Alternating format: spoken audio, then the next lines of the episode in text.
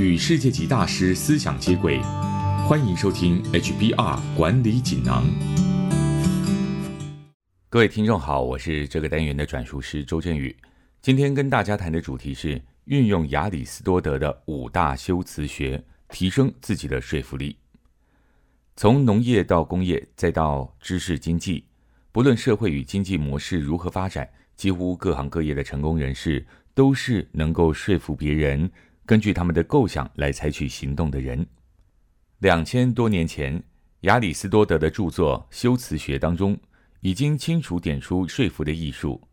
想要成为说服大师，成功向他人推销自己的想法，您不妨在演讲或是简报的时候，尝试使用亚里士多德提出的以下这五种修辞工具。首先是人格或是个性。人格是指你的演讲或是报告当中，能够让听众深入了解你的特色，并让他们看见你拥有正确的或是跟他们一样的价值观。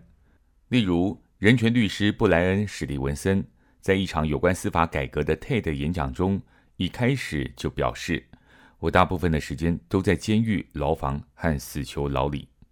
我大部分的时间都用在低收入社区的专案以及那些充满绝望的地方。”从这一段演说，你会注意到，史蒂文森并没有列出自己的学位、成就和奖项。相反的，在这短短的几句话里，他为那些陌生的听众建立了自己的人格，清楚传达自己的个性，并在自己和听众之间建立了信任感。第二是逻辑或者是理性，一旦建立了个性，就该用合乎逻辑的方式诉诸理性，以争取认同和支持。该怎么样让你的听众在乎你的构想呢？例如，如果这个构想能够为大家省钱，他们就会想要知道怎么做。以及可以省下多少钱？同样的，如果你有一个可以帮助大家赚钱的好方法，他们也会好奇这个方法是什么，以及他们可以怎么做。在提案的时候，使用数据、资料、证据和事实来形成理性论点，可以让你的提案更具说服力，以获得他人的支持。第三是情感或是感性。根据亚里士多德的说法。如果没有情感，就不可能说服他人。人们的行动取决于他们认不认同或者喜不喜欢说话的人。亚里士多德认为，想把情感转移到另一个人身上，最好的方式就是说故事。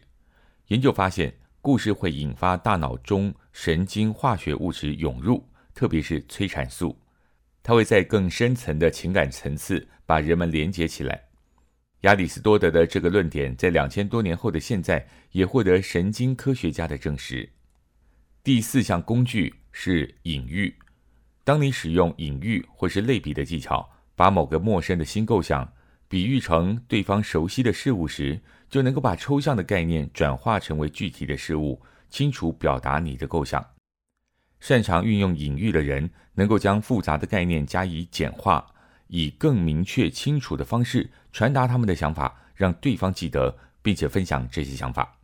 因此，在沟通和说服的时候，隐喻是一个很有效的技巧。最后一项工具是简洁。亚里士多德发现，人类可以吸收和保留的资讯量相当有限，因此在说服的时候，资讯越精简，效果越好。简洁是让演讲有说服力的一个关键因素。亚里士多德指出，表达论点的时候，应该尽可能用最少的字表达想法。他还观察到，一场演讲中，开场白是最重要的，因为注意力在一开始的时候最高，之后就会下滑。因此，亚里士多德的心得就是，在沟通的一开始就要提出最强而有力的论点。不过，别担心自己的沟通技巧不够好，因为说服力是可以学习的。亚里士多德主张，流畅说写的能力以及运用修辞工具改变他人观点的能力，可以释放人的潜能。只要持续练习，就能精进沟通力和说服力。以上摘自《哈佛商业评论》全球繁体中文版，主题为运用亚里士多德的五大修辞学，提升自己的说服力。这五项修辞工具为：第一是人格或者是个性；第二，逻辑或者理性。第三，情感或者感性；第四，隐喻；第五，简洁。更多精彩内容，欢迎阅读《哈佛商业评论》全球繁体中文版。谢谢您的收听，我们下周见。